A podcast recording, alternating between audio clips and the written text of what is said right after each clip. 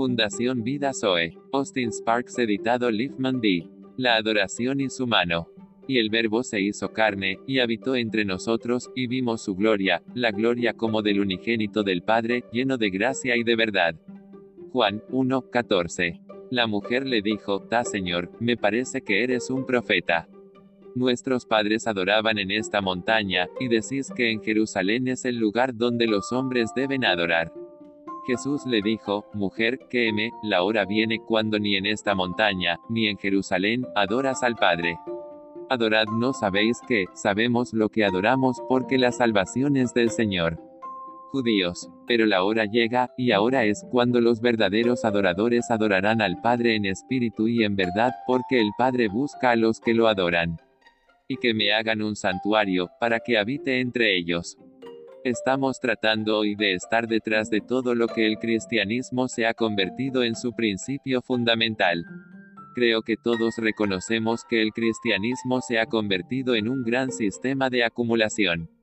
Y poco después de que los apóstoles habían ido al Señor, los hombres comenzaron a poner su mano sobre el cristianismo. Ponen sus verdades en un sistema establecido de credos. Ponen sus testimonios en forma de ritual.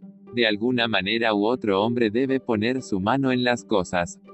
Desde el día en que Adán puso su mano en el árbol del conocimiento del bien y el mal, el hombre siempre ha querido poner su mano sobre las cosas de Dios. Es decir, poner las cosas de Dios en su propio control. Usamos nuestras manos para poner las cosas bajo nuestro control. Pero cuando se trata de las cosas de Dios, es un uso incorrecto de nuestras manos. El hombre siempre ha estado haciendo eso. Los filisteos pusieron sus manos en el arca con resultados desastrosos para ellos mismos. En los días de David, Usa puso su mano sobre el arca, y el Señor hirió a Usa para que él muriera. Y por el momento todo se confundió en Israel. El arca del testimonio debía ser desechada. Todo el progreso hacia el fin de Dios se había detenido.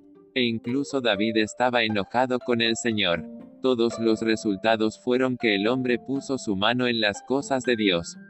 Siempre ha sido así, y así es en el cristianismo. El cristianismo comenzó de una manera simple y hermosa. Todo estaba en la vida y en la libertad del Espíritu. Y mientras el Espíritu Santo tiene su mano en las cosas, todo está bien. Ahora los hombres entraron y se apoderaron del cristianismo y el resultado es el que tenemos hoy. No hay lugar donde haya más confusión que en el cristianismo. El testimonio del Señor está bajo arresto. Está en limitación porque las manos del hombre están sobre él. El hombre lo ha puesto bajo su control. Eso siempre es algo peligroso y desastroso. La actitud del Señor es así. Mantendré mis manos lejos hasta que te quites las tuyas. Mientras tus manos estén sobre mis cosas, te las dejaré. Y las cosas van de mal en peor.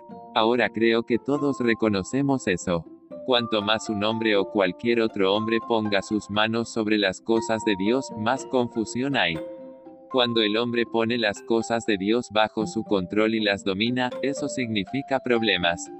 Es por eso que el Señor a menudo tuvo que debilitar al hombre y hacer que el hombre conozca su propia debilidad. Pablo, el apóstol, era un hombre fuerte naturalmente y como Saulo de Tarso, puso su mano sobre las cosas de Dios. Y entonces el Señor se encontró con él y lo hirió. Y al final, el apóstol dijo, Me gloriaré en mi enfermedad y en mi debilidad, para que el poder de Cristo descanse sobre mí. Ahora vemos estas cosas a medida que avanzamos.